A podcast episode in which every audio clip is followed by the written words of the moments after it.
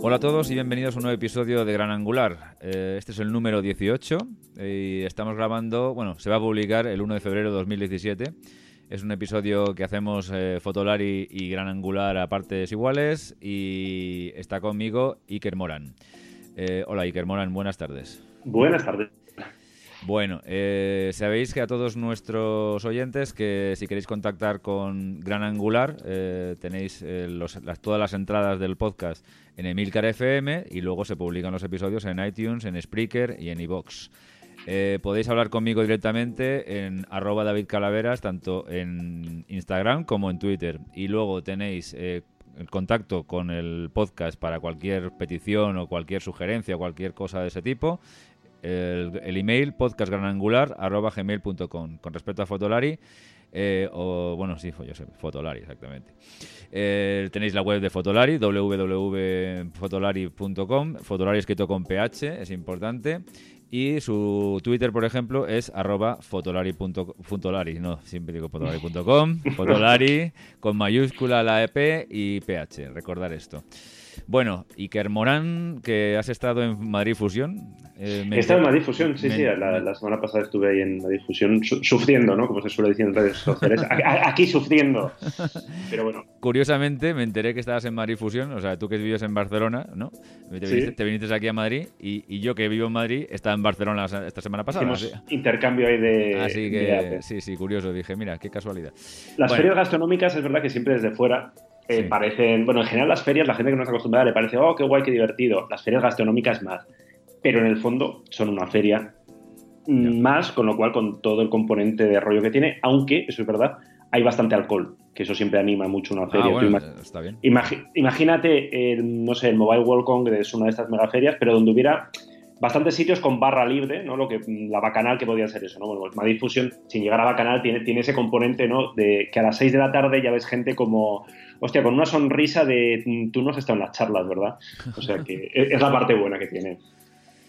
Y pues a, a colación del tema de la, de la Feria de Madrid Fusión, mm, me gustaría proponerte algo, que a ver si qué te parece que hablemos a nuestros oyentes de la fotografía gastronómica.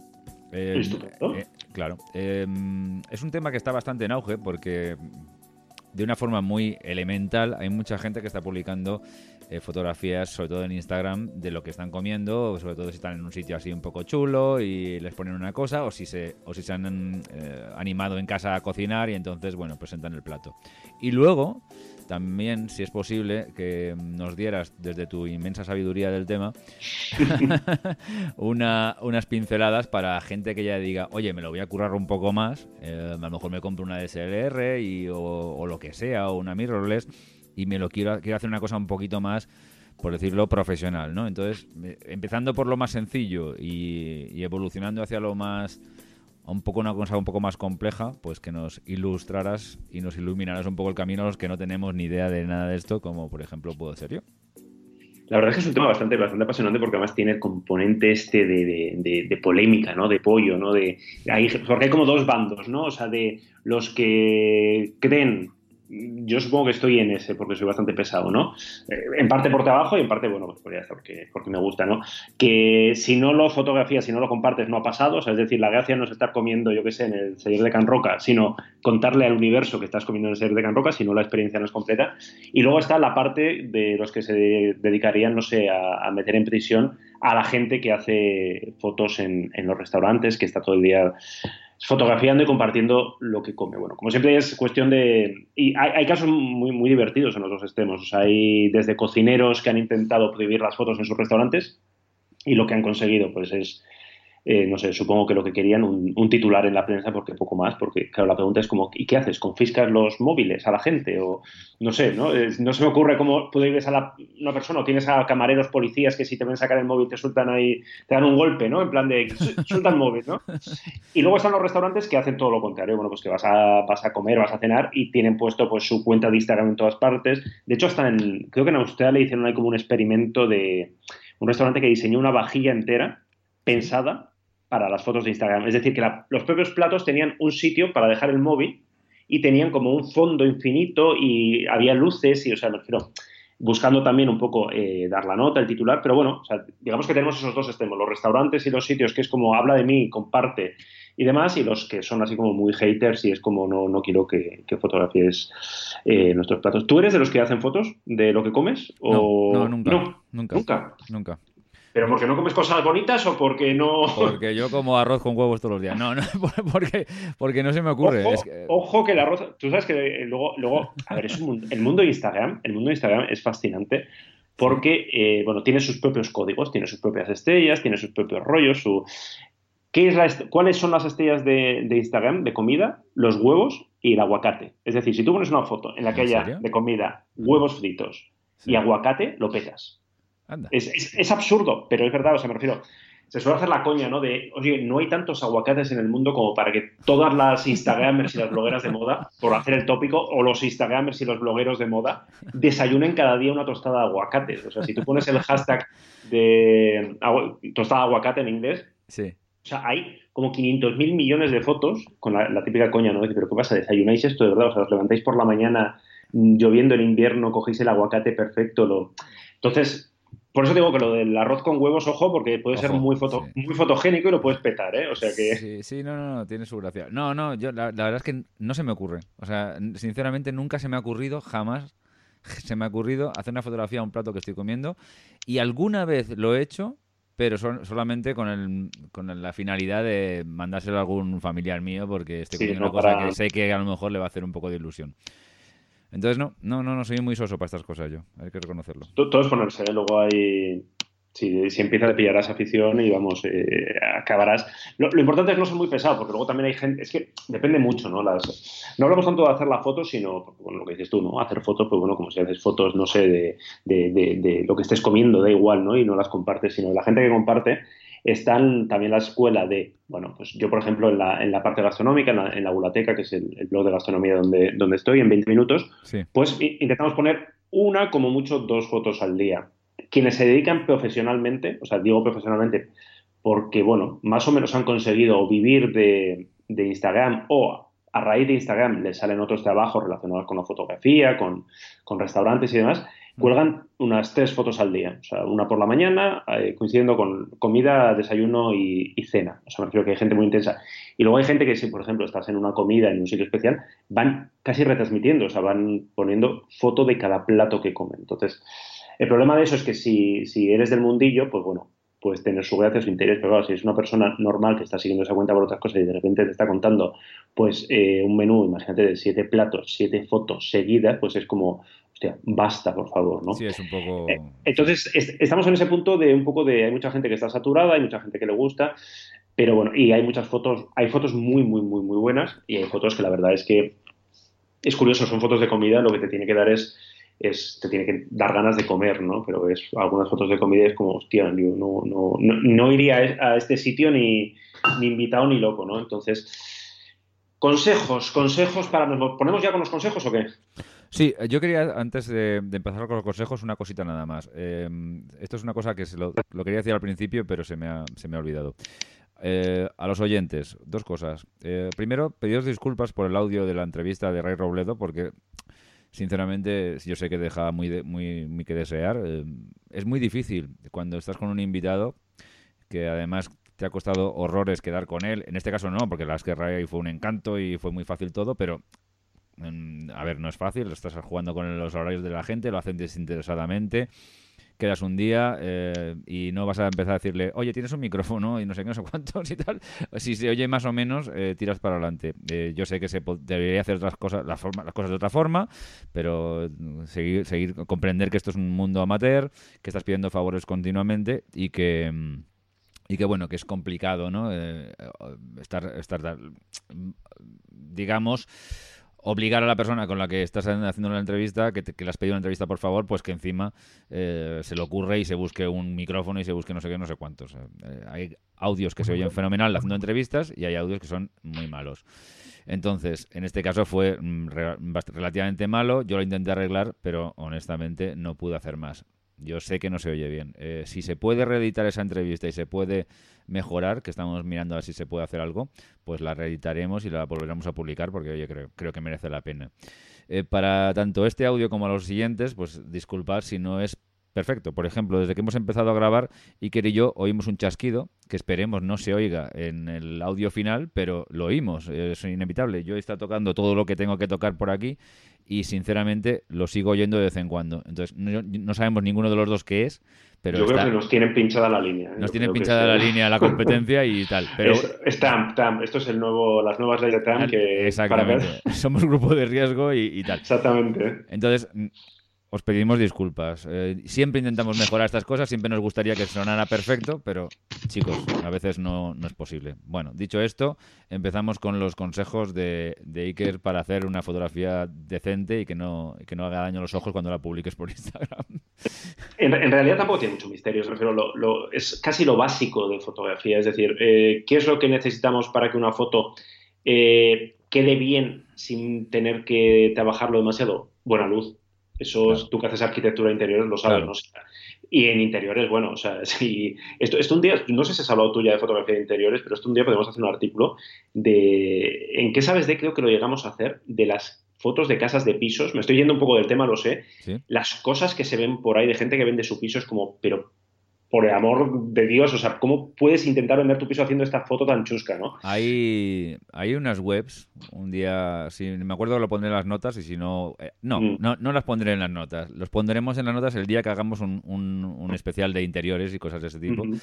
Y hay unas webs, sobre todo americanas, que es eh, fotografías desastrosas de casas, únicamente eh, dedicadas a eso para fotografía desastrosa de casas. Bueno, la típica, el, clásico de los clásicos que es la foto del espejo con el flashazo en el espejo y tú, sales sale todo tu retrato detrás, ¿no? Lógicamente. Este eh, cuartos llenos de mierda, por decirlo de una forma sencilla.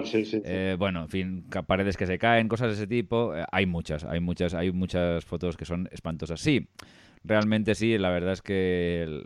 Hombre, yo creo que en los últimos dos, tres años puede haber un pequeño, una pequeña sensibilización general con el tema de las fotografías en los portales inmobiliarios y, empieza a haber un poco más de cuidado con estas cosas, pero sí que es verdad que, por regla general las fotografías que se publican en las casas, en los portales, son, son demenciales. Pero sí, sí, es otra cosa. Pues en, gastronomía es un poco lo mismo, es decir, eh, si tienes buena luz, ya tienes, es que ya tienes el 50% de la foto hecha. ¿Por qué? Pues porque lo primero, o sea, ley básica, eh, supongo que todo el mundo lo sabe, pero por si acaso, flash fuera. O sea, flash, estamos hablando con el móvil. Flash no. Flash no. Flash no. Y flash con cámara, eh, la pregunta es, ¿sabes usar el flash? ¿Los usas normalmente? Si la respuesta es, bueno, de vez en cuando, no, porque usar el flash es muy complicado. O sea, la luz artificial yo creo que en fotografía es como ese ese peldaño ¿no? que cuesta mm. mucho subir para hacer la foto sin flash en la que no se note que hay un flash. O si se nota, tenga, tenga una función artística de relleno de sombras, es decir, cosas un poquito más sofisticadas. Si podemos evitar el flash, y sobre todo con el móvil, porque con el móvil yo creo que es sencillamente imposible hacer una foto decente con, no con el flash, bueno, con la luz esta LED que llevan y tal, que es horrible, fría, directa, o sea que es imposible que algo te salga bien. Bueno, entonces para, para evitar eso necesitamos eh, evidentemente un móvil lo mejor que podamos, que, trabaje bien con, luz, con la luz que haya, mm. y buena luz. Por eso, el primer consejo, si estamos pensando en hacer fotos en un restaurante, eh, buscar una buena mesa, o sea, buscar la mesa de la ventana, que es por la que siempre hay, hay hostias, cuando hay una comida de prensa o cuando hay varias personas que hacen fotos, claro, todo el mundo va a el sitio donde que esté al lado de, de, la ventana, ¿no? Y si es al lado de la ventana y la luz nos entra lateral, pues ya es perfecto. Y si hay una cortina así un poquito transparente que nos filtre la luz, es decir, siempre queremos una luz un poquito más suave, más filtrada, pues mucho mejor. ¿Qué pasa si no, eh, no sé, nos hace muchísima ilusión sacar foto de ese plato? Claro, si estamos cenando o estamos comiendo en un sitio normal con, amigos y tal, bueno, pues evidentemente tienes que moderar un poquito el, espectáculo y el show que das. Eso, es básico, yo creo que es una cuestión de sentido común y educación, pero hay que recordarlo. Es decir, si tú vas solo y vas a trabajar y vas a hacer fotos, estás haciendo eso. Pero si estás en una cena con más gente, en una comida, intenta no dar mucho la lata. Es decir, no hagas que a la gente se le enfríen los platos, que yo creo que esto nos ha pasado alguna vez, de no toquéis, no toquéis, que hasta que yo saque la foto, ¿no? Y la gente es como, venga, venga, que se enfría, ¿no?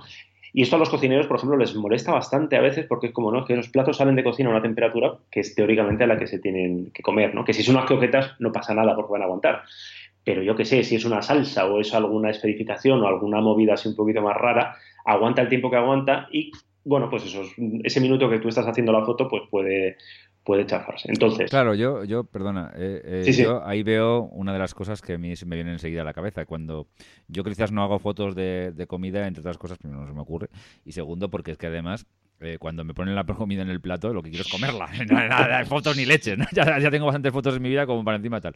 No, pero bueno. Eh, y luego, sí que has dicho una cosa que me ha dejado un poco tal, pero bueno, es verdad que hay gente que es muy purista para todo, ¿no? Eh, con el tema de los restaurantes, o sea, que, que, haya restaurantes que se opongan a eso. Yo si tuviera un restaurante estaría encantado que todo el mundo hiciera la chorradilla de sacar fotos a la comida. ¿Por qué? Porque evidentemente es publicidad para mi restaurante, lógicamente, sobre todo si, la, si, la, comida que yo tengo se, se habla bien de ella, pero pero que evidentemente es buena la publicidad suele ser hoy en día buena publicidad porque cualquier publicidad suele ser buena. Pero bueno, la cuestión es que eh, es verdad, ¿no? O sea, que, que, te pongan una comida, sobre todo si estamos hablando de platos calientes, lógicamente, y, y, eh, y te tires 20 minutos haciendo fotos, es parece un contrasentido, ¿no? Oye, macho, esto, otra cosa es que digas, mira, voy a encargar cuatro platos para hacer unas fotografías del copón en claro, profesional. por, por, eso hay que saber eso, si, claro, estás, si, claro, estás, si, te han, si te han encargado, imagínate que un restaurante te dice, oye, aquí necesito hacer las fotos, bueno, en ese caso se trabaja diferente, ¿no? Bueno, ese trabajo, en ese caso tú hablas con el cocinero y vas diciendo, oye, sácame esto, sácame tal, y ahí se usan pequeños truquillos, luego hablamos de ellos y si, si, tal, pero no es lo mismo que si tú estás en una comida normal y corriente con más gente, pues bueno, que se trata de hacer las fotos sin molestar mucho. Lo que decías de los restaurantes, esto supongo que es parte de, de leyenda urbana, parte, en realidad, es, ahora casi todo el mundo hace fotos más o menos decentes, pero tú piensas que hace, no sé, 7, 8 años los móviles no eran lo que eran, entonces se suele contar que la gente que, que iba al bully, que tenía la suerte de ir al bully, pues sí. evidentemente vas al bully, es una vez en la vida, sacas fotos, ¿no? Mm. Entonces la gente sacaba fotos eh, de mierda, fotos con flash, fotos con móviles malos, y, y Ferran Adea, que para estas cosas tiene, es, es, es, un genio, ¿no? Es muy visionario, claro, hizo una reflexión. Mm, el recuerdo que va a quedar del bully dentro de unos años va a ser, van a ser estas fotos. Claro. Entonces, él fue el primer restaurante, uno de los primeros restaurantes del mundo, que documentó cada plato de una forma muy, muy exhaustiva. O sea, es decir, todos esos libros que hay sobre el bully, sobre la cocina del bully, de todos los años, la carta de cada año, el proceso creativo y todo esto, mm. eh, él fue de los primeros que contrató un, un, un, fotógrafo que estaba casi en plantilla, no recuerdo el nombre, pero es un Franz, fotógrafo. Frances Guillamet. Exactamente, exactamente. Toma, te, te, he sorprendido, ¿eh? Sí, sí, no, es que coincidimos con él. De hecho, en la presentación de, de, de un móvil de, de LG que, que, estaba él, bueno, explicando algunas cosillas sobre, sí. sobre fotografía de comida y tal, y, y, él lo contaba, ¿no? Entonces, me refiero que es, es importante eh, para los restaurantes, pero es algo que, sobre todo hace unos años, les gustaba tener controlado, ¿no? Pues, pues porque, claro, luego tú en, yo que sé, en TripAdvisor, por ejemplo, ves cada foto que es como, joder, ¿no? Es, entonces, es publicidad, pero depende cómo esté hecha la foto, yeah. puede ser un poco contraproducente. Una, una cosilla eh, nada más, perdona, eh, esto de Francesc Guillamet, uh -huh. jamás lo hubiera sabido yo, ¿eh? jamás, jamás, jamás de los jamases. Lo que pasa es que tengo un oyente muy majo que se llama Íñigo Som Somovilla, Somovilla de Miguel, que, ah, que hace foto. Que hace fotografía. Sí, sí, sí, hace fotografía. Le tengo en Twitter también y es, es lector de, de Fotolar y hemos hablado alguna vez, sí, sí. Es de Barcelona y, y bueno, eh, ha contactado conmigo y tal. También me dio algunas sugerencias de por si hablamos algún día del tema de, de fotografía gastronómica. Y entre las cosas que me dio me dijo para mirar fue este a este fotógrafo, Francesc Guillamet, que, que me dijo que, que, era el fotógrafo del bully de, de Adrià. Así que bueno, pues nada, muchas gracias Íñigo. Y, y, y, y echarle un vistazo también a las fotos de Íñigo porque realmente hace fotos muy, sí, muy buenas. Sí, sí, eh, tiene, tiene, un Instagram bastante chulo, sí, la verdad es que sí. sí. sí. Ahora, bueno, ya lo pondré en las notas del programa, este sí que lo pondré, que, cuál es su, su Instagram para que lo veáis. Porque esto es uno de los consejos, estamos haciendo un poco en desorden, pero bueno, uno de los consejos básicos para foto de gastronomía, como para cualquier foto, es ver muchas fotos. O sea, no hay mejor forma de aprender que eh, en Instagram, en, eh, en galerías de, de, Internet, donde sea, ver muchas fotos y ver fotos de gente buena. Bueno, y también de gente mala para, para descartar, ¿no? Para, para saber lo que no hay que hacer. Lo que, lo que no hay que hacer es, es, importante, ¿no? Tú cuando ves cosas como, uy, yo esto no lo quiero hacer, bueno, pues eso es importante. Entonces, decíamos, necesitamos luz. Si no hay luz, bueno, pues si no hay luz también podemos jugar. O sea, es decir, si no hay luz, igual podemos coger el plato un segundo y salir a la terraza, si estamos en verano, por ejemplo, o movernos un poco sin liarla en el restaurante, me refiero. O si nos han encargado de hacer las fotos, bueno, no va a haber ningún problema. Porque evidentemente lo que no podemos hacer es montar ahí nuestro set de focos, ¿no? O sea, montar nuestros, nuestros plashes, nuestro, ¿no? Hacemos un stories y tal, ¿no? Que seguro que en algún restaurante más de uno de, ha hecho ahí el amago, ¿no? Un recurso sencillo puede ser, por ejemplo, convencer a alguien para que con su móvil, con la luz de su móvil, con su LED, a cierta distancia, o sea, en una situación muy, muy aquello de necesito esta foto sí o sí, eh, no tengo ninguna otra opción, bueno, que nos ilumine un poquito el plato. Y bueno, y si no tenemos luz, pues, pues podemos jugar, ¿no? ya sabéis que por suerte los, luego los filtros, sobre todo si estamos en Instagram, salvan bastante las fotos. Entonces, si no tenemos luz y tal, no tenemos una cámara encima, bueno, pues jugando un poco con esta luz del móvil de alguien que nos ilumine y luego contrastando mucho para que los negros sean como que solo se vea la comida y todo lo demás negro, bueno, pues podemos salvar la foto. Funciona muy bien, por ejemplo, en foto de, platos, los contraluces. Los contraluces que para muchas cosas son un, son un problema. En el caso de, fotografía, es decir, si alguien me dice, oye, tengo, tengo que hacer una foto de un plato en casa, ¿no? ¿Qué necesito? Bueno, pues lo primero sería una superficie donde vas a hacer, la foto, que sea bonita.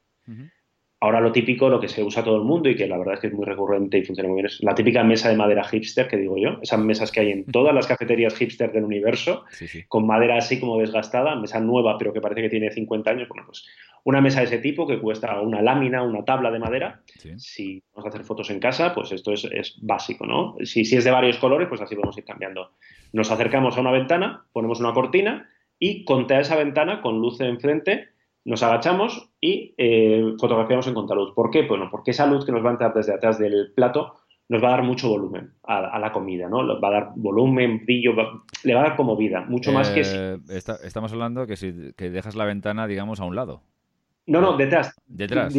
Detrás del plato. Sí, hacemos un poco contrapicado si no queremos que se vea la, cortina, pero que la ah, bueno, claro, bueno, claro. Tú estás hablando de una fotografía en, en, contrapicado, claro. En contrapicado, sí, sí. Mm, vale, vale. Eso sería, sería, por ejemplo, una solución muy, muy sencilla. Otro plano que funciona muchísimo, que también es bastante evidente, es el cenital. Eh, mm. si, vamos en, si vemos en Instagram fotos de comida, yo estoy seguro que el 80% de las fotos son cenitales. Plato en medio, que se vea un poco mesa, por eso es importante que la mesa o el soporte sea bonito mm. y, ya está. Y ahí lo que hay que tener en cuenta es algo que no es solamente para foto gastronómica, que es el plato, que es la composición. Es decir, si ponemos un plato y es redondo y la mesa, y estamos pensando en Instagram que es cuadrado, coño, que el plato esté en medio. O sea, me refiero que haya, que haya cierta lógica de las líneas, ¿no? Si sale una línea, que esté recta. Si, lo mismo, yo que sé, imagínate, si hay un plato y tenemos, estamos en una terraza y se ve el horizonte al fondo, que el horizonte esté recto. Es decir, las normas básicas de composición las aplicamos también a, la foto gastronómica. Y al componer, es muy importante, además estamos hablando de cocina, estamos hablando de algo que tiene que ser apetecible, cuidar los detalles. Y esto en los restaurantes a veces es muy complicado. Es decir, que no salga una servilleta sucia, que no salga un cubierto usado, que de fondo no salga alguien pasando la lata de Coca-Cola, porque se supone que estás, bebiendo, estás comiendo con vino, tú no, no comes, ¿no? Eres un, un foodie, ¿no? No comes con Coca-Cola, no deberías comer con Coca-Cola, de hecho. Entonces, este tipo de detalles a veces son los más complicados. ¿Por qué? Porque haces la foto, estás viendo solamente el plato, y luego cuando ya te has ido, revisas la foto en plan, ah, y tienes ahí el, el servilletero de casa Manolo, ¿no? Que es como, bueno, si lo haces queriendo, puede tener su gracia, puede tener, sí, pues te puede dar una foto cañí, pero si no, luego es un, es un problema. Entonces, yo creo que básicamente luz, composición hmm. y los detalles. Y sobre todo, limpieza. O sea, la limpieza, o sea, la limpieza supongo que en, lo que haces tú también tiene, es importante, lo que decías antes, ¿no? Que, que no parezca una pocilga en la habitación. Pues si estás haciendo fotos en la cocina, hmm es que tienes que, o sea, si vas a ir a un restaurante, tiene que ser en plan, a ver, voy a hacer fotos. Es decir, las cocinas de los restaurantes no es que sean sucias, pero coño, son desordenadas porque hay mucha gente trabajando, porque hay un ritmo muy fuerte y porque el aceite salpica, la harina mancha. Entonces, si vas a hacer fotos, tiene que ser un momento de calma donde todo esté impoluto. O si no, ser consciente de ello y jugar con ello. Es decir, si hay harina en una mesa, pues bueno, puede, bueno, puede ser un contexto muy bonito. O si, yo qué sé, si hay una sartén humeando, o si. Es decir, pero que todo lo tengamos controlado, que no, que no lo veamos esto, bueno, igual que cualquier otro tipo de fotografía, que no lo veamos después, no de, uy, no me había fijado en este manchurrón de café que sale, que sale aquí. Y esto pasa muchas veces, a mí me pasa infinidad de veces, pues bueno, pues porque yo que sé, estás en una, en una comida de prensa, tienes 15 platos, vas fotografiando todos y aparte de que luego no te acuerdas qué es cada cosa, de repente pues se te cuela la mano de alguien, alguien que ha dejado el móvil al lado, el cargador de no sé qué. Entonces, bueno, cuidar este tipo de detalles hacen que, bueno, pues que una foto normal, pues de repente ya empieza a ser una foto de, hostia, con, cierta gracia, ¿no? Donde se ve que, has cuidado un poquito los detalles. Oye, Iker, eh, se me ocurre, ¿eh? Esto es una cuestión que yo como desde, ya te digo, desde la absoluta ignorancia. Eh, estás en un restaurante de estos que tienen una luz bastante... Mm, íntima, por decirlo de alguna forma, ¿vale? Sí, que es, lo habitual, porque ese es otro tema, ¿eh? la, luz de los restaurantes es como... Claro. Es que es poca y muchas veces mala, porque son todo focos desde arriba que te hacen una sombra horrible. Bueno, he hecho unos cuantos restaurantes para nivel fotografía de interiores y suelen tener una luz bastante deficiente, eh, indirecta, más bien tirando a cálida y, tal, ¿no? Entonces, justamente lo, contrario que suele ser eh, para que salga algo favorecedor en fotografía, sobre todo si, sobre todo en condiciones de lumínicas que te puede ofrecer un, un, móvil para aprovechar el tema. Mm, en ese caso, ¿seguirías adelante y sacarías la foto? ¿Hay algún consejo así que tal? ¿O no hay forma y, lo dejamos y se acabó? simplemente porque eh, las lámparas de Tursceno, eh, cuando contaminan de amarillo toda la foto, entonces un plato parecería amarillo, la comida cambiará de color, en fin, todo ese tipo de cosas. A ver, si estamos con una cámara no es problema porque luego lo podemos disparamos, disparamos en RAW y lo corregimos. La putada es con el móvil, que evidentemente muchos móviles ya puedes disparar en RAW, pero bueno, ya eso implica luego tener que procesar. O sea, depende de cómo te lo quieras currar, ¿no? Ya. Eh, bueno, ahí es el momento de plantearse en plan, ¿el mundo necesita esta foto? Eh, me refiero, ¿tengo que hacer esta foto por compromiso, porque me la han pedido? Bueno, pues si, si no, ¿qué es lo que haría yo? Pues intentaría rebajar los amarillos lo más posible, buscando, bueno, pues jugando con el móvil, haciéndole medir en zonas, en diferentes zonas de la imagen, hasta que nos dé una imagen un poquito más bajada de amarillos, y luego jugando con los filtros de Instagram, pues reducir la calidez al máximo y ver lo que queda. Es muy posible que nos quede un churro, porque claro, si es un plato que, es, que no tiene colores fuertes, no pasa nada, pero si yo que sé, imagínate que hay unos tomates, claro, si te cargas la calidez, te vas a cargar también el rojo del tomate. Claro. Si bajas la saturación, aquello va a parecer, vamos, un, desastre, ¿no? Entonces, bueno, es que depende mucho. Si, si fuera un necesito la foto, pues bueno, eh, oye, necesito hacer esta foto por tal cual, no sé qué, salgo un momento o buscas una mesa donde hay una luz mejor, o, ya está, o no haces la foto, o te llevas siempre una camarita encima, una compacta, que yo lo que hago muchas veces, para cuando el móvil no, aguanta, bueno, pues tirar de la compacta, que no, aparte que tiene más calidad y que te aguanta más el, con baja luz el ruido, sobre todo el, balance de blancos, que en estos casos es un problema, pues bueno, pues te, te ayuda a, corregirlo. Claro, porque el truco, si estuviéramos hablando de otro tipo de foto, que diríamos blanco y negro, ¿no? Lo que hacemos todos, ¿no? cuando la luz es muy mala, blanco y negro y, a correr.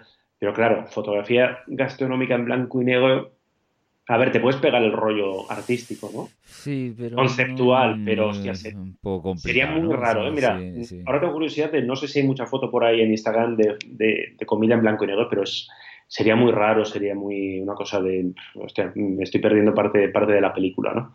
Entonces, el problema es que esa situación que tú dices es mucho más habitual de lo que, de lo que, bueno, de lo que parece, porque los restaurantes, evidentemente, cuando, cuando hacen el interiorismo, cuando hacen la decoración, no están pensando, al menos por ahora, no están pensando en, en los fotógrafos o en los Instagram. Piensan, bueno, pues crear un ambiente cálido, íntimo, a veces se les va un poco la pinza con, el intimismo, ¿no? Eso mucha gente lo dice, en que no veo lo que estoy comiendo, ¿no? sí, sí, en algunos pasa esto, ¿eh? sí, sí, es verdad.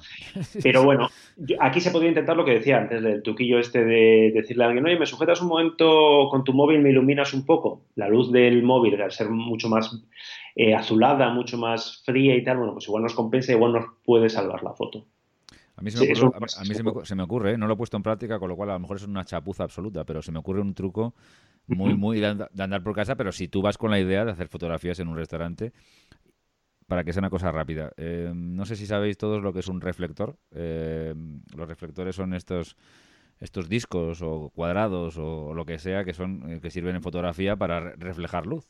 son, hay uno que suele ser el más típico, que es tipo plata, espejo, y luego los hay dorados, los hay blancos para translúcidos, para hacer, bueno, para hacer todo tipo de juegos de, tal. Lo que hacen es rebotar la luz, sobre todo, por ejemplo, estás en exteriores con una modelo, pues reflejar la luz solar y iluminar, rellenar de sombra, las, las sombras con, luz, eh, en este caso, luz ambiente, luz natural, ¿no?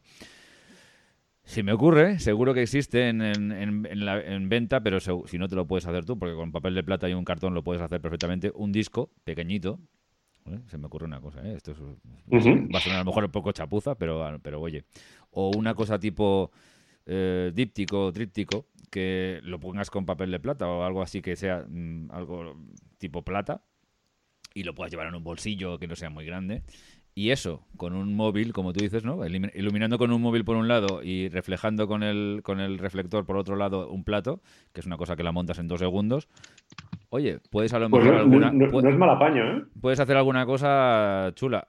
Hay reflectores muy pequeños, no sé si tan pequeños como para llevarlos en un bolsillo, aunque la mayoría son plegables, pero vamos, que hacerte uno con un disco de cartón forrándolo de papel de plata, eh, vamos, eh, es fácil, es una cosa sencilla.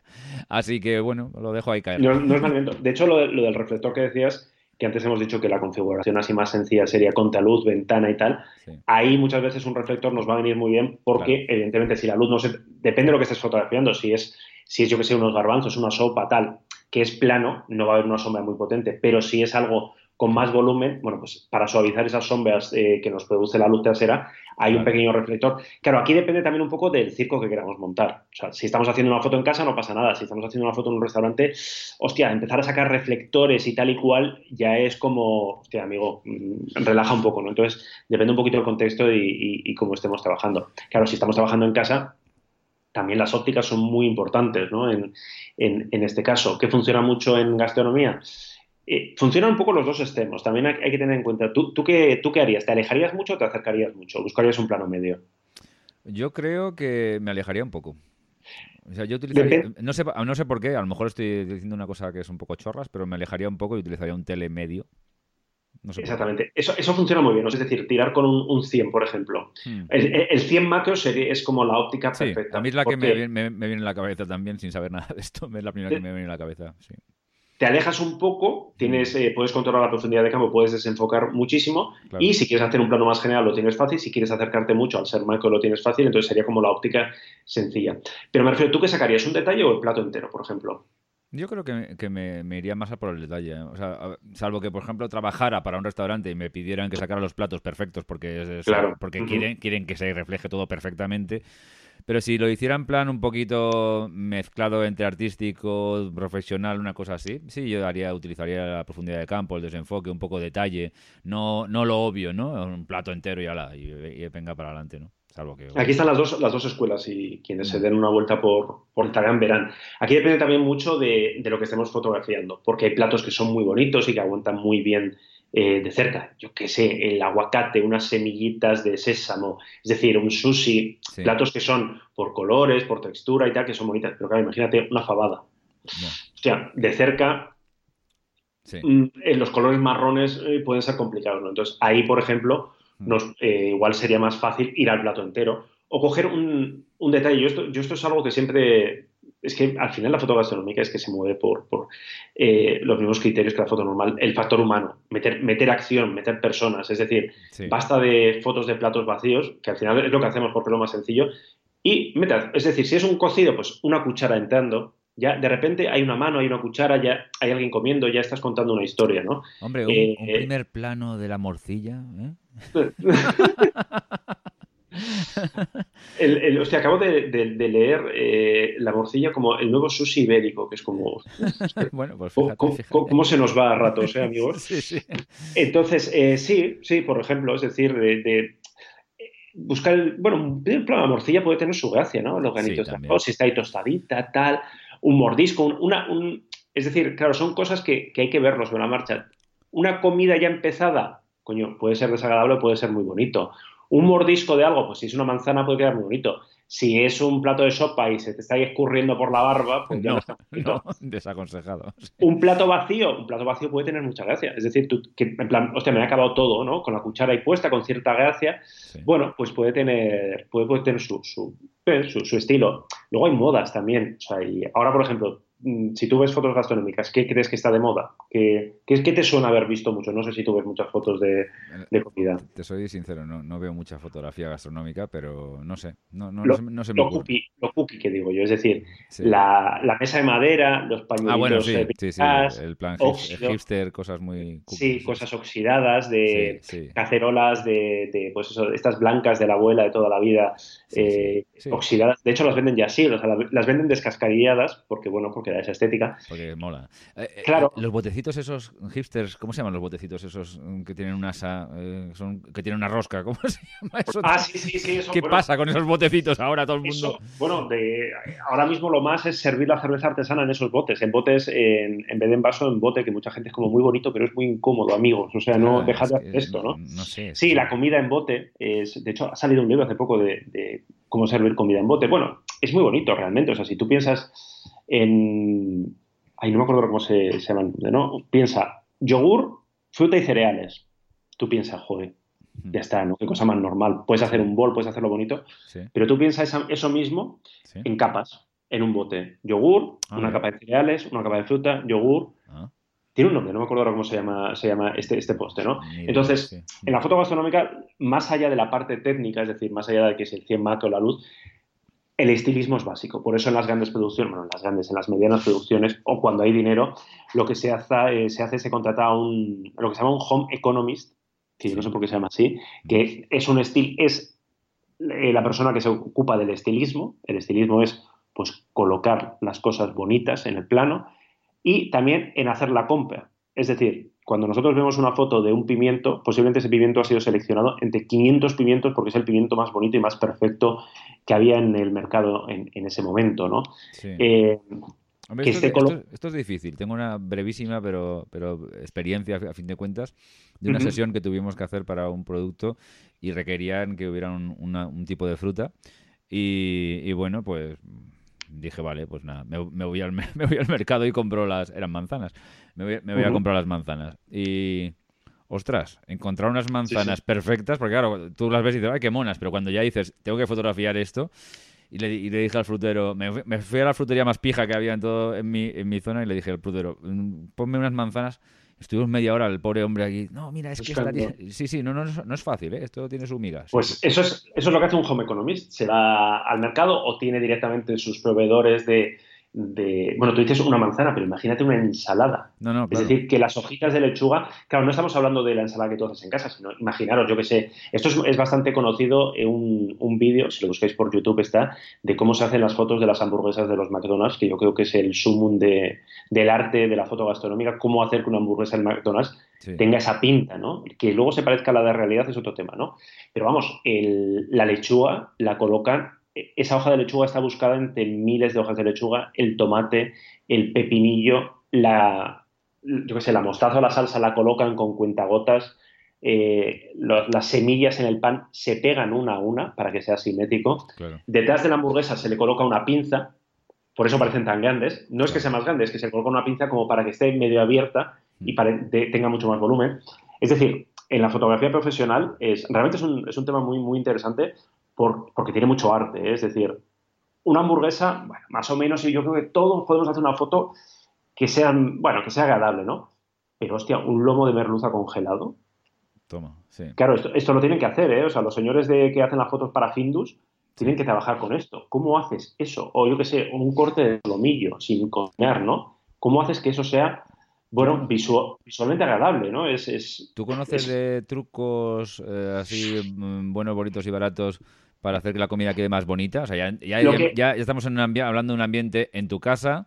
Cuando te compras te, piden, sí. Claro, y dices, voy a hacer una cosa chula, voy a hacer tal. Y hay, eh, yo qué sé, gelatinas, latas, eh, lacas o, algún, algún barnices o alguna cosa que se ponga en la comida o algo para que quede más chula. Ha cambiado un poco porque hace unos años se hacían auténticas burradas de, eh, en la cocina. Es decir, se usaban productos que evidentemente no eran comestibles eh, y de hecho, cuando estás en una producción gastronómica, el lema suele ser en plan, no comas nada. No comas nada porque, por ejemplo, en las fotos de... Hay dos herramientas básicas para... Básicas, es decir, luego hay muchas más cosas. Es decir, para hacer el humo, por ejemplo, se, hay, en tiendas de fotografía antes se vendían, ahora supongo que no sé dónde se encontrarán, dos botecitos que los juntan y, te hacen humo. Y si quieres humo más bestia, pues compras hielo seco, le echas agua y te hace el humo este así como muy, muy de nitrógeno y ferranadia, ¿no? Esto es ya si quieres hacer algo más. Pero para hacer una foto básica necesitaríamos un flusflis de estos de echar agua, ¿sabes? De, como si estuviéramos para regar las plantas, las hojas de las plantas, un, spray. Sí. ¿Por qué? Pues para productos frescos. Fumigas un poco de agua por encima, le echas un poco de spray y de repente la lechuga tiene hojitas, la manzana tiene hojitas, entonces mm. nos va a parecer mucho más, más fresco. Eso y eh, un pincelito y aceite. O sea, pincelar las cosas con aceite en foto gastronómica se hace en la mayoría de, los productos. Por ejemplo, lo que has dicho antes de, mm, del, spray para que parezca más fresco. Eh, mm, yo, por ejemplo, en, fotografía de producto, en la fotografía, y esto ya a lo mejor nos vamos un pelín de lo que es gastronómica estrictamente, pero la típica botella de cerveza que, suda agua, que tiene esas gotitas y tal, eh, se, se, se, prepara una, una mezcla entre agua y glicerina Exactamente. E, y, eso lo que hace es que las gotas eh, se queden como más. O sea, que no, que no a los 2-3 segundos ya están todas cayendo y quedan feas, ¿no? Sino que la, que la, glicerina, lógicamente, le da una consistencia especial. Haces una mezcla, no me pidáis eh, como cuál es la mezcla porque no lo sé, pero, pero vamos, he, visto esto en. En, vídeos de, fotografía de producto y bueno, pues al preparar esto de la mezcla entre agua y glicerina, los polvorean también con el spray y lógicamente queda como más... Se quedan las gotitas. Por ejemplo, hablando de cerveza, ¿no? Eso te, eh, yo estuve hace años en la grabación de un anuncio de, una marca de cervezas y había una persona que era el estilista de la cerveza. Y esa persona llevaba una bolsa las espumas de la cerveza. En las espumas eran un plástico. Que, eh, ¿Cuánto te dura la espuma en una cerveza? Sí, nada, poco. Nada, ¿no? Entonces, ¿cómo hacen esas copas con esa espuma perfecta? Esa espuma no es verdad. Entonces el tío rellenaba espuma con un cacharrito y luego arriba del todo le ponía algo que parecía espuma, pero que era, o sea, que era espuma, pero espuma no, no digamos, no, no con aire, sino espuma de, plástico. Entonces, me refiero, en, ese rodaje había una persona que solamente, o sea, que, no sé, igual había 50 personas con copas de cerveza en la mano y esa, esa persona iba con el spray echando, rellenando espumas, eh, diciendo esto se cambia tal. Eso me refiero que es, es algo muy, muy importante. para, que veáis, para que veáis, nada, esto es una cosa que me ha venido a la cabeza, no tiene absolutamente nada que ver, pero para el que no esté familiarizado con el tema publicitario, mi madre en sus tiempos eh, fue modelo modelo mm. publicitario y modelo de anuncios, ¿no? Y me, me cuenta siempre estas cosas que nunca se te olvidan. Em, que cuando hacía anuncios de medias, en vez de ponerle unas medias, les pintaban las, las piernas. Tú. ¡Hostia! Sí, porque claro, las medias te pueden hacer una arruga, te pueden hacer no sé qué, tal, y estamos hablando hace algunos años, y, lógicamente tal. Entonces les pintaban las piernas y así salían a hacer los anuncios de televisión, ¿eh? De televisión. Por eso digo que, la gente que no se nos asuste, porque esto pasa en moda, por ejemplo, muchas veces eh, es como, ¿cómo le queda también ese, ese traje? ¿no? Tú, luego te pruebas una americana y es como, coño, no, no, soy, no soy Ryan Gosling, ¿qué ha pasando aquí? ¿no? bueno, pues muchas veces en la foto hay una pinza enorme detrás que hace que todo quede ajustado y perfecto. ¿no? Entonces, burradas que se hacían antes, a mí esto me lo han contado, no sé si se sigue haciendo, el, el pollo asado, ¿no? El pollo asado de las fotos, ¿y por qué es tan crujiente? Bueno, ese pollo se cubría, se, se embadurnaba con fairy, con, con las vajillas y quedaba muy, muy, muy crujiente y quedaba con ese color. Yo, ahora se va un poco hacia la foto más realista en gastronomía, es decir, que hay truquillos. Pero que eh, sin pasarse. Por ejemplo, las fotos de, de jamón cortado, esto nos contaba un, alguien de, que hace fotos de cocina muy, muy potente, que se, en vez de aceite normal, porque como el, aceite, el jamón ya tiene aceite, para que brillara todavía más se usaba aceite de coche que es mucho más denso, entonces se pincelaba un poco el plato por encima. Claro, dice, y eso, por eso te, te, decía esto de, es importante si estás en una producción de esta, no picar, porque ya han tenido algún susto de alguien cogiéndole, claro, pues imagínate, hemos acabado la loncha de jamón en la mano y en la boca, ¿no? Pues, pues yo, veo un tío, yo veo un tío pincelando de aceite de coche, un jamón ibérico de bellota y le pego una leche y me salgo, salgo el jamón corriendo, ¿sabes? Más cosas típicas, los, los cubitos de hielo, esto no, no, son de verdad, se, compran, son de plástico. Los sí, eso sí, El, el helado, por ejemplo, se hace con puré de patata es otra cosa típica, porque el helado, claro, en, tú en tu casa puedes sacar una bola de helado, aguanta, pero en un sitio donde tienes los flashes, los focos, hace calor, hay muchos trabajando, el helado te va a durar eh, nada y encima el helado, claro, tiene que tener esa textura hmm. de, bueno, de helado bueno, ¿no? De helado que no es hielo, sino que es cremoso. Entonces, eso con, con, puré de patata y tintes eh, se hace. Pero me refiero que paralelamente, me refiero que casi en una, en una producción de gastronomía, el fotógrafo es uno más. Porque Casi es más importante la, persona que sabe hacer todo esto, que te monta todo, y muchas veces pues el fotógrafo no es que llegue y dispare, ¿no? Llega, ilumina y dispara, que, tiene mucho mérito, pero tiene todo, todo este trabajo. El diseño de producción, digamos, es más, más, más importante porque lógicamente es bastante complejo, está claro. Entonces, bueno, esto, esto ha pasado como en todas partes, ¿eh? de amigos y amigas que se dedican a esto, es como, bueno, pues antes eh, todo se hacía con bastante más alegría, había una persona dedicada, y ahora muchas veces ha desaparecido esta figura del del, estilista, entonces, bueno, pues el fotógrafo se tiene que buscar la vida.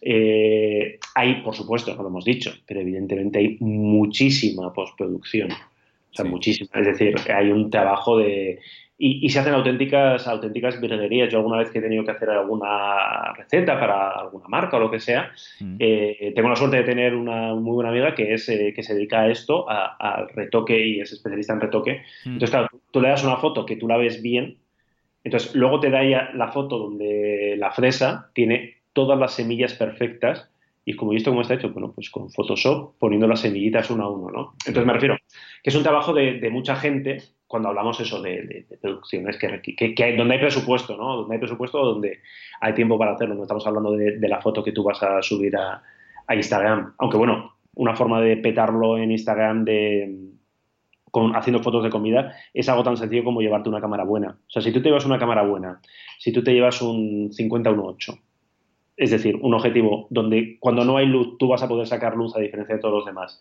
donde vas a poder conseguir ese desenfoque eh, que bueno que a la gente le sigue gustando tanto, porque bueno, da esa, esa, esa imagen, esa idea de profesionalidad. Luego te pasas la foto al móvil, la subes y, y vas a triunfar porque, porque vas a hacer algo diferente ya al 80% de la gente que está, pues bueno, pues que está ahí con el móvil, que está intentando ver cómo solucionar la foto sin luz y demás. O sea, por ejemplo, eh, si yo me quiero iniciar en este mundillo y digo, me voy a comprar un equipo básico, pero algo mejor que un móvil y ya está, eh, recomendación sería una una cámara una cámara con da igual que sea reflex o una mirrorless y un 50 1.8 por ejemplo o hay, alguna cosa que podría no yo, yo, iría, yo, iría, por eso y luego claro porque luego hay gente que le recomiendas como ya pero es que si quiero tengo que sacar la foto de un restaurante necesito algo más angular bueno para empezar centrándote en la fotografía de los platos con el 50 1.8 y una, una reflex de una reflex una sin espejo de gama media bueno tienes por, por 600 euros 700 como mucho tienes un equipo que va a dar una patada a la mayoría de, los móviles en la mayoría de... Luego, otra cosa es que la gente con los móviles haga virguerías y sea muy bueno, claro, como, claro, amigo. O sea, ahí me refiero la composición en Instagram. Eh, hay muchos ejemplos de, personas que hacen las fotos con los móviles y que han triunfado. ¿Por qué? Pues porque la foto es lo de menos, porque son personas que, que para hacer la foto de un plato de pasta te llenan la mesa de tomates, de alcachofas, de, o sea, es decir, eso es, otra de las tendencias de poner muchas, muchas, muchas, muchas cosas, o sea, crear como una especie de lienzo en la que el plato es un elemento más.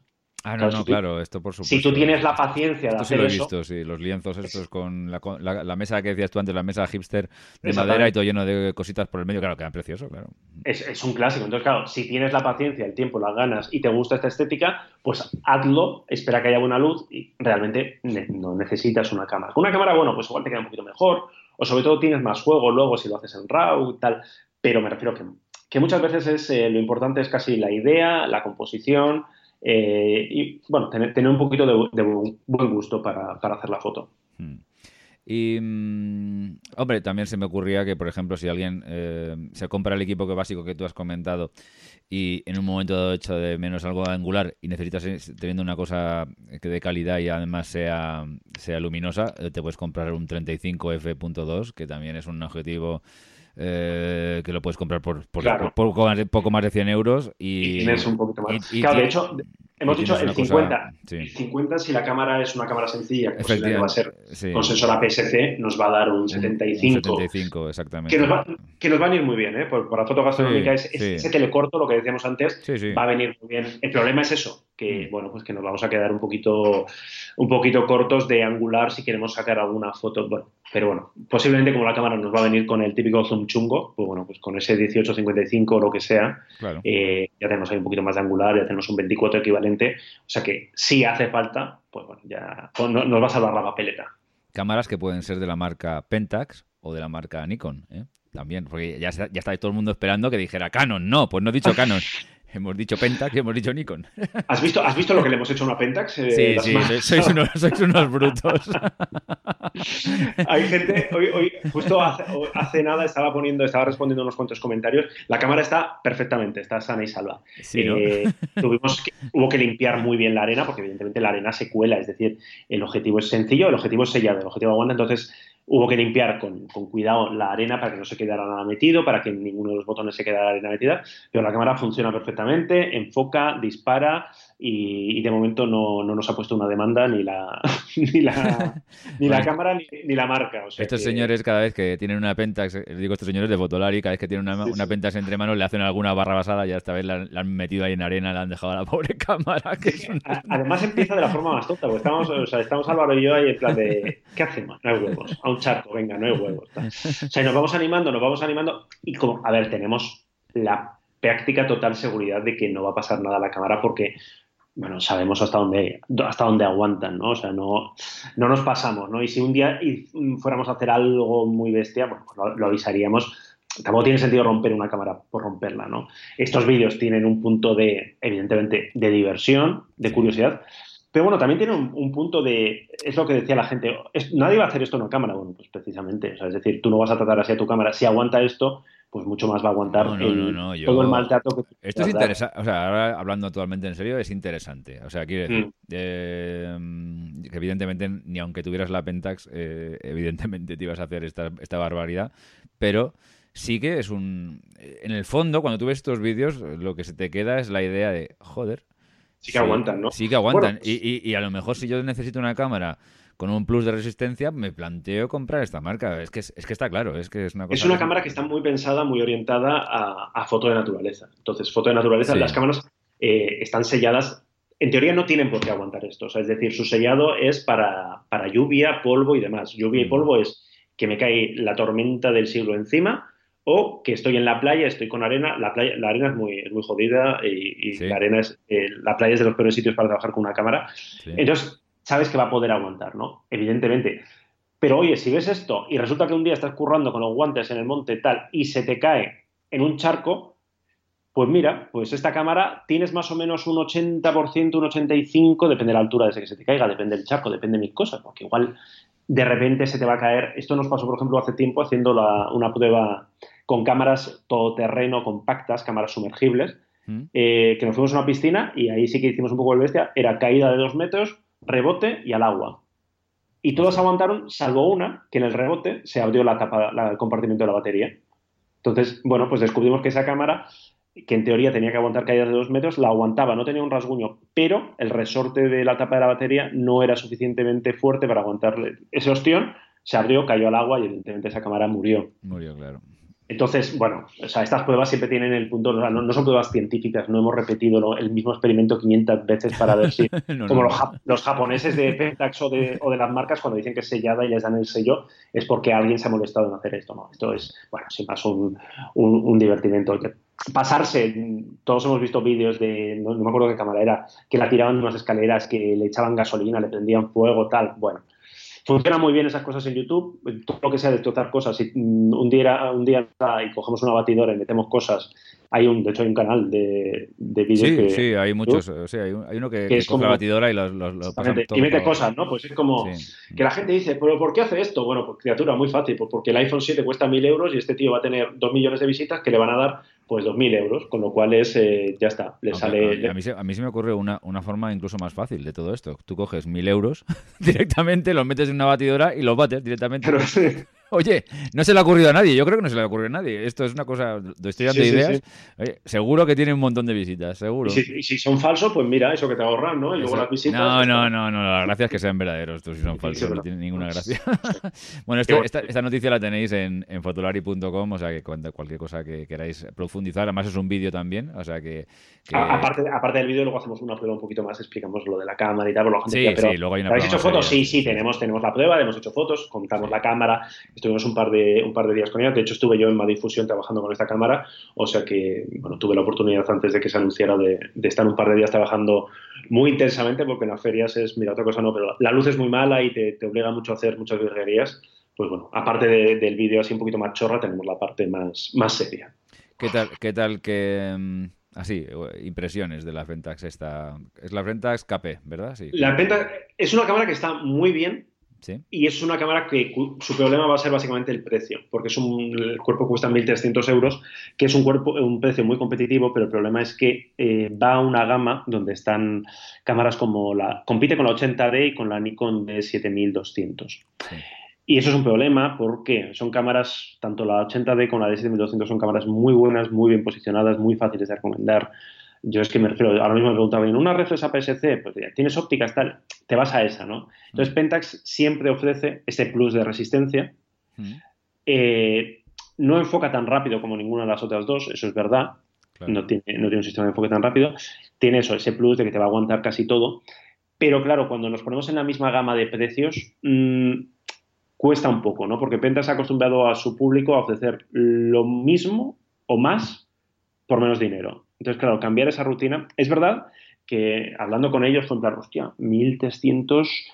Eh, el problema es que todo, todo va a subir, ¿eh? O sea, el, yen, no sé cómo está la cotización del yen, pero bueno, básicamente el, el, aviso es que bueno, va a haber una subida general general de precios, no sé si del 5 del 10% de cámaras, de ópticas y tal, que esto de vez en cuando pasa, bueno, por fluctuaciones de, no sé si el dólar está muy alto, el yen está muy bajo o el euro, algo de esto, pero total, que nos van a, nos van a fastidiar un poco con los precios de, de, las cámaras. Es algo, es una tendencia que, que, que vamos tiempo así, ¿eh? de, que, que, no es porque las cámaras, no es porque los fabricantes hayan decidido subir, es decir, que no son Fexa Endesa o Iberdrola diciendo vamos a subir la luz ahora que hace frío, o sea, no son así, eh, no es el mal, ¿no? No es el mal como ellos, sí, sí. No es el mal como ellos, sino que es, bueno, supongo que tendrán una parte de mal, son empresas y quieren ganar dinero, pero es una, una cuestión de, de cotizaciones de, de, moneda. Entonces, bueno, en ese contexto, los 1.300 euros yo reconozco que de entrada me asustaron un poco. Mm.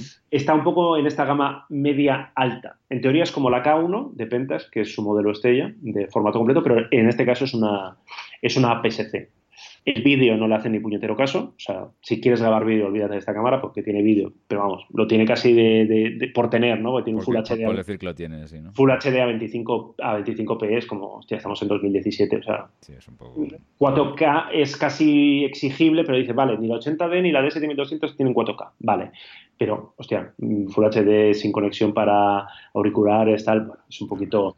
No, no es una cámara para vídeo esta, no, es una cámara para vídeo y, ¿Y la gestión de la ISO, cómo, cómo lo viste? Porque sé que, sé que es una cámara que sube, en teoría. Sube hasta 800.000 ISO. Yo lo que vi, el sí, problema, eh, que esto lo comentábamos, eh, es que la prueba solamente tuvimos el 18, 1850 o 1855, no me acuerdo, un zoom retráctil que lo tuvimos ese porque pedimos uno que fuera todoterreno y este era el más sencillo de los que tenían disponibles. Uh -huh. eh, el problema es que es una óptica muy sencilla. Es decir, que eh, de hecho lo decimos en el texto, hemos puesto unas cuantas imágenes, pero no nos ponemos, metemos a valorar porque sería muy injusto. Es ponerle una óptica muy floja a un sensor que va a ser muy bueno. O sea, más que por resultado, yo por experiencia te digo, es el mismo sensor que usa la, la, las Nikon y la Sony de gama media, porque los sensores de esta gama las hace Sony, uh -huh. es de 24 megapíxeles.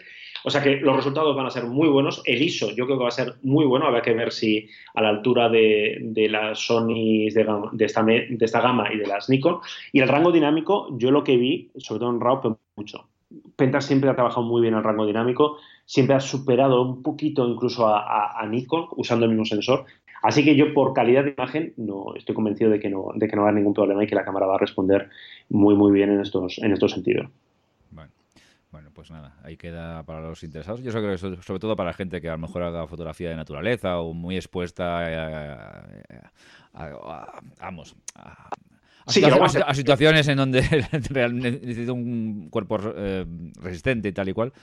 Y bueno, pues eh, puede ser una opción interesante. A lo mejor para otro tipo de fotografía, pues la verdad es que a lo mejor es una cámara que, que lo que dices tú, por el precio que tiene y tal, es para claro, se, pero, se, va, sí. se, se, va, bueno, tiene una competencia muy complicada. Claro, sí, exactamente. Es que cuando te pones ya por encima de los mil euros con este tipo de cámaras es un poco complicado. Pero bueno, en fin, en cualquier caso es una, una buena Es una opción. opción a tener en cuenta. Así que muchas veces Pentax es la típica marca que, que mucha gente se olvida que existe.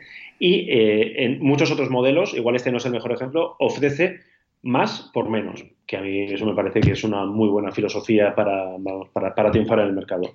Mm. Bueno, pues eh, una pregunta y ya cerramos ya, bueno, vamos a cerrarlo todo porque ya hemos pasado de la hora casi o estamos a punto de pasar de la hora, como siempre. qué raro, te iba a decir, qué raro. Qué raro, qué raro. Oye, tú has, eh, si lo has hecho tú o sabes de tal, eh, para la fotografía gastronómica, el modo retrato del iPhone 7 Plus. Funciona, si, si, hay buena luz, funcionan, yo he publicado bastantes fotos, ¿Sí? funciona muy bien y es bastante espectacular. O sea, funciona muy bien el, tanto el modo de retrato como el tener ese 2 port, ese, sí. en vez de un 28. El problema de los móviles es que la mayoría son muy angulares, ¿no? Uh -huh. 24, 28, 30 y algo, y está muy bien porque para la mayoría de cosas nos va muy bien. Pero para foto gastronómica es un problema. Claro, aquí tienes un 56 milímetros, un 56 milímetros con F28 creo que es, eh, está muy bien. Necesitas buena luz, eso sí. Y si haces lo del modo retrato, el modo retrato, por ejemplo, con, bebidas, con luz y bebidas, bueno, te puede dar una cosa así bastante, bastante espectacular. Si yo no sé si dónde lo publiqué ahora, si en, en, Instagram de Fotolari o en el de la Gulateca, un, vaso de vermut de, con, con su. Es que además lo puse porque no, era muy gracioso, porque ponían hasta. Lo típico es poner la aceituna, ¿no? Pues ponían pepinillo y cebolleta también, que es como te pusieron ahí la banderilla entera, ¿no? Bueno, pues esta foto está hecha con el modo retrato y realmente, eh, bueno, el resultado es espectacular. O sea, a ver, espectacular. Tú, si ves la foto de cerca, hay ruido, hay tal, pero el efecto este de profundidad de campo controlada el pego de forma muy espectacular. O sea que, eh, sí, o sea, yo, yo, que tengo un, que llevo encima un, 7 Plus, la verdad es que en, los restaurantes muchas veces se, agradece muchísimo eh, para, para, conseguir este, bueno, para salirse un poco de lo que hace todo el mundo, el poder eh, tener ese, ese, zoom y el modo este de retrato. No, no, a mí me parece una opción interesante. Claro, aquí estamos en lo de siempre, ¿no? El tema de la luminosidad, que un móvil es un móvil y sigue siendo un móvil y, de momento seguirá siendo un móvil. Entonces, claro, ahí sí que es verdad que cualquier reflex mala con un 50 1.8 eh, de 100 euros eh, te va a dar mejor resultado que el iPhone mejor del mundo. Lo que pasa que es verdad que el iPhone lo, te lo llevas en el bolsillo, lo llevas todo el rato encima y hombre, para una persona que esté muy especializada en este tipo de fotos y que esté haciendo comiendo y cenando continuamente fuera y quiere llevar un equipo sencillo, pues es una opción, a mí se me ocurre, interesante, ¿no? Sí, sí, sí, o sea, ya te digo, o sea, eh, yo que antes estaba con el, con el 6, más allá de la porque a ver, tampoco hay un gran salto en calidad de imagen, pero sobre todo es, es en la óptica y es en, en, ese efecto que te, que te, ayuda a conseguir. Y dices, no, con Instagram también puedes hacer desenfoque, tal, bueno, ya, pero no es lo mismo, ¿eh? porque aquí te hace... Y funciona bastante bien. A ver, si el perfil es muy complicado, si no hay mucha luz, bueno, pues no, el perfil que te hace para desenfocar no es perfecto, pero cuando te sale bien, el efecto que consigue es, es fascinante. sí, sí, es interesante. Bueno, pues la verdad es que yo creo que han sido unas, unas directrices bastante interesantes para la gente que, como yo, somos un poco zoquetes y primerizos con esto, o para la gente que estéis a lo mejor ya interesados en el tema y queréis un poco profundizar. No obstante, pues si tenéis alguna pregunta o alguna cosa más, más profunda, pues nos la hacéis llegar al email del, del programa, podcastgranangular eh, y se la trasladaremos a Iker para que nos la resuelva y a lo mejor un día pues hacemos una segunda parte. Pues Iker, yo creo que más o menos, si no tienes que decir cosa de última hora o así. Yo creo que ya ha quedado así bastante. No sé, bueno, las nociones básicas, evidentemente, a partir de aquí, pues hay un mundo por descubrir y sobre todo ver muchas fotos. Es que más, que los trucos, que a todos nos gusta dar trucos y, anécdotas y tal, sobre todo ver muchas fotos en Instagram o donde sea, ver muchas fotos de, gastronomía y no solamente de, de Instagram, sino de, también de gente profesional que se dedique al estilismo, a, hacer fotos para libros de cocina, porque, bueno, es, es como más aprender. Totalmente. Sí, la verdad es que eh, en general, eh, para todo, todo tipo de fotografía, ver fotos es la mejor forma quizás de aprender, aparte de otras cosas complementarias, pero ver fotos, ver fotos. Y, hacer muchas fotos, claro, como todos. Si es que no, sí que no, no, tiene un misterio, está todo inventado en, este sentido, o sea que no, no vamos a descubrir nada. Muy bien, Iker, pues nos oímos dentro de 15 días. Eso es. Y, nada, que pases buena quincena y que hagas muchas ferias y muchas cosas de este estilo. A ver, seguro que no nos aburrimos, por aquí estaremos. Seguro que nos aburrís. Venga, un abrazo. Un abrazo, hasta pronto. Adiós, hasta luego.